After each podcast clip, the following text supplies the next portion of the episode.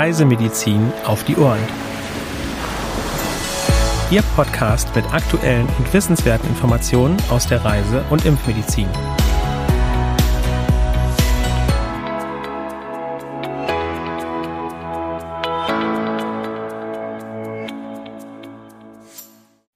Liebe Zuhörerinnen und Zuhörer, herzlich willkommen zu einer neuen Folge unseres Podcasts Reisemedizin auf die Ohren. Heute ist Mittwoch, der 17. August 2022. Mein Name ist Dr. Sandra Wittek und ich werde Sie gemeinsam mit meiner Kollegin Helena Schmidt durch die heutige Folge begleiten. Ja, ein herzliches Willkommen auch von mir. Schön, dass Sie auch heute wieder mit dabei sind. Sandra, möchtest du direkt mal mit der ersten aktuellen Meldung starten? Sehr gerne, Helena. Auch am heutigen Mittwoch darf das Thema Dengue nicht fehlen. Das Dengue-Virus breitet sich zunehmend auch im europäischen Raum aus. Seit Ende Juli wurden zwei lokale Infektionen in Frankreich registriert. Betroffen sind die Departements Pyrénées-Oriental und Var. Die Überträgermücke wurde erstmals 2004 im Süden des Landes nachgewiesen. 2010 wurden die ersten lokalen Infektionen in Frankreich verzeichnet. Denken Sie daran, sich gut vor den Überträgermücken zu schützen, die vorwiegend tagaktiv sind. Nicht nur Dengue-Fieber, sondern auch das Westnil-Fieber ist aktuell nicht unweit von Deutschland zu finden. Anfang August wurden die ersten zwei Fälle in diesem Jahr in Österreich aus dem Wiener Umland gemeldet. Die Infektion kommt in Österreich sporadisch vor. Auch dieses Virus wird durch Stechmücken übertragen. Prophylaxe durch Mückenschutz steht also auch hier im Vordergrund. Auf Reunion haben die Behörden Ende Juli einen lokalen Ausbruch von Diphtherie mit vier Infektionen bestätigt. Beachten Sie, dass vor einer Reise immer auch der Standardimpfschutz überprüft und gegebenenfalls aufgefrischt werden sollte. Und unsere letzte Meldung stammt aus Taiwan. Hier wurden in diesem Jahr landesweit 18 Infektionen mit japanischer Enzephalitis bestätigt. Besonders betroffen ist Tainan City im Südwesten des Landes. Die Hauptübertragungszeit liegt zwischen den Monaten Juni und August. Beachten Sie den Mückenschutz und ziehen Sie gegebenenfalls eine Impfung in Erwägung. Weitere aktuelle Meldungen finden Sie unter www.crm.de/aktuell.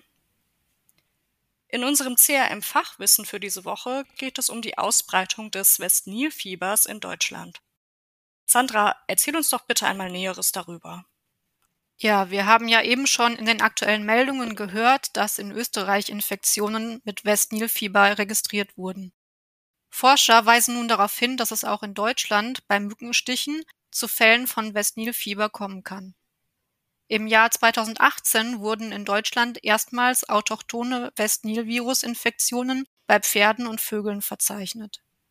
Ein Jahr später kam es zu fünf Infektionen bei Menschen, die zuvor nicht verreist waren und sich somit nicht im Ausland angesteckt haben konnten. Das West-Nil-Virus ist seither gemäß Infektionsschutzgesetz und seit 2020 auch gemäß Transfusionsgesetz meldepflichtig.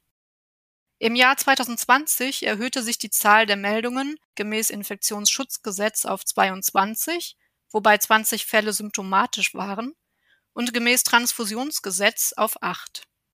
Eine ältere Person ist verstorben. Im vergangenen Jahr wurden lediglich vier beziehungsweise ein Fall gemeldet, was vermutlich auf den kühleren Sommer zurückzuführen ist.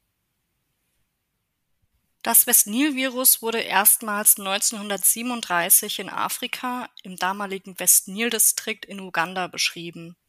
85 Jahre später ist das Virus fast weltweit verbreitet.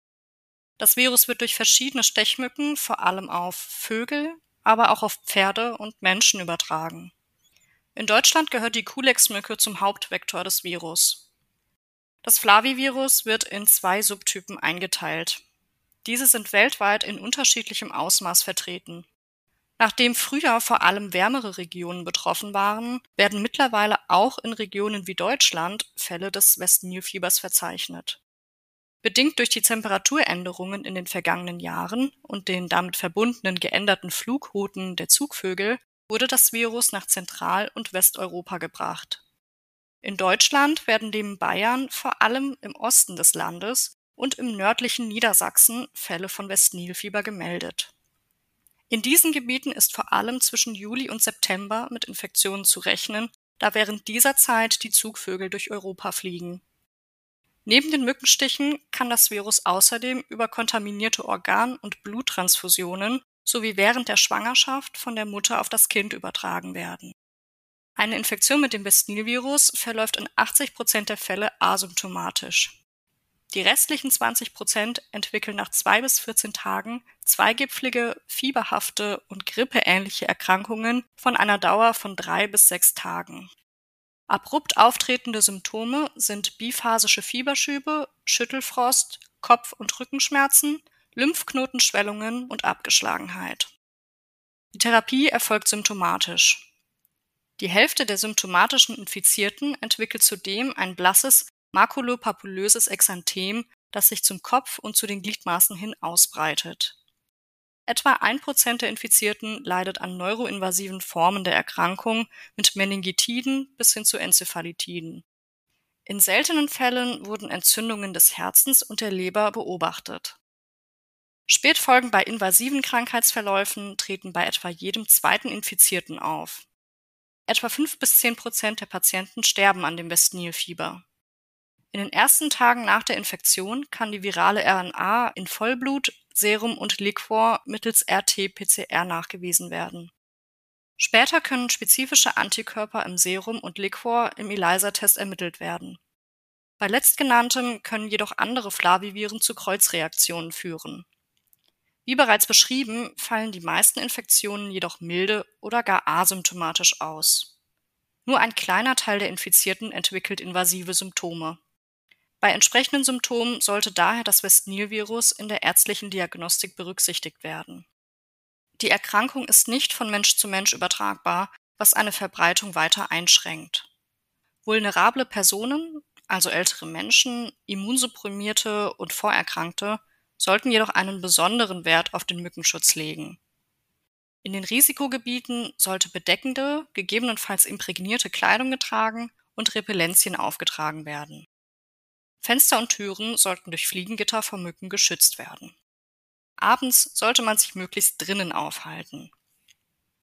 Ja, liebe Zuhörerinnen und Zuhörer, das war der Beitrag aus unserem CRM Fachwissen. Sandra, du hast uns noch einen weiteren Fachbeitrag aus der Dermatologie mitgebracht, richtig? Ja, das ist korrekt. Im heutigen Fachbeitrag Spektrum Dermatologie geht es um das spannende Thema Prävention aktinischer Keratosen durch UV-Schutz. Aktinische Keratosen entstehen in erster Linie durch chronische UV-Exposition, insbesondere durch UVB-Strahlung. Der wichtigste Schutz vor UV-Strahlung besteht im Meiden der Mittagssonne, Aufenthalt im Schatten und Tragen von UV-Schutzkleidung. Die am meisten genutzte Methode jedoch besteht in der Anwendung von Sonnenschutzmitteln. Diese unterscheiden sich hinsichtlich ihrer Grundlage, also ob sie als Spray, Gel, Lotion oder Creme vorliegen, und ihrer Wirksamkeit gegenüber des UVA-UVB-Spektrums. Der Lichtschutzfaktor besagt, um welchen Faktor der individuelle Eigenschutz der Haut bis zum Auftreten eines UV-bedingten Erythems durch das Auftragen des Sonnenschutzmittels verlängert wird. Allerdings gilt dies nur, wenn auch eine adäquate Menge von Sonnenschutzmittel aufgetragen wird und nach dem Baden oder Abtrocknen nachgecremt wird. Das erneute Auftragen von Sonnenschutzmittel verlängert dabei jedoch nicht die Zeit, die in der Sonne verbracht werden kann, sondern sorgt lediglich dafür, dass der Lichtschutzfaktor tatsächlich auch erreicht wird. Um die volle Wirkung und damit den vollen Lichtschutzfaktor zu erreichen, müssen in der Regel zwei Milligramm Sonnenschutzmittel pro Quadratzentimeter Haut angewendet werden. Doch wie viel Sonnenschutzmittel entspricht das eigentlich? Die Fingerspitzenregel kann dabei als Orientierung dienen. Eine Fingerspitze entspricht dabei einem Streifen Sonnenschutzmittel von der Fingerspitze des Zeigefingers bis zur ersten Gelenkbeuge. Eine Fingerspitze Sonnenschutzmittel reicht dabei aus, um die Fläche einer Hand mit einer vollwirksamen Menge zu bedecken. Die Handfläche entspricht etwa ein Prozent der Körperoberfläche. Bei der Anwendung von Sonnenschutzmitteln ist ein flächendeckendes Vorgehen für die Wirksamkeit unerlässlich. Im Gesicht werden dabei häufig die Ohren, die Regionen um die Augen, die Nase und den Mund sowie die Region angrenzend an den Haaransatz nicht ausreichend mit Sonnenschutzmittel bedeckt. Ergänzend kann zum Schutz des Lippenrotes ein Lippenstift mit Lichtschutzfaktor aufgetragen werden. Keinesfalls sollte die Anwendung von Sonnenschutz als Alibi für exzessive Sonnenexposition dienen. Wir beenden die Folge nun mit unserem Frage- und Antwort-Special. Helena, kannst du uns beantworten, was bei Reisen in die Türkei beachtet werden muss? Also zunächst sollte man wissen, dass das Klima in der Türkei je nach Region stark variiert. Im Landesinneren herrscht Steppen- und Gebirgsklima, an der Süd- und Westküste Mittelmeerklima. In Zentralanatolien liegen die durchschnittlichen Temperaturen zwischen 0 Grad Celsius im Winter und 23 Grad Celsius im Sommer.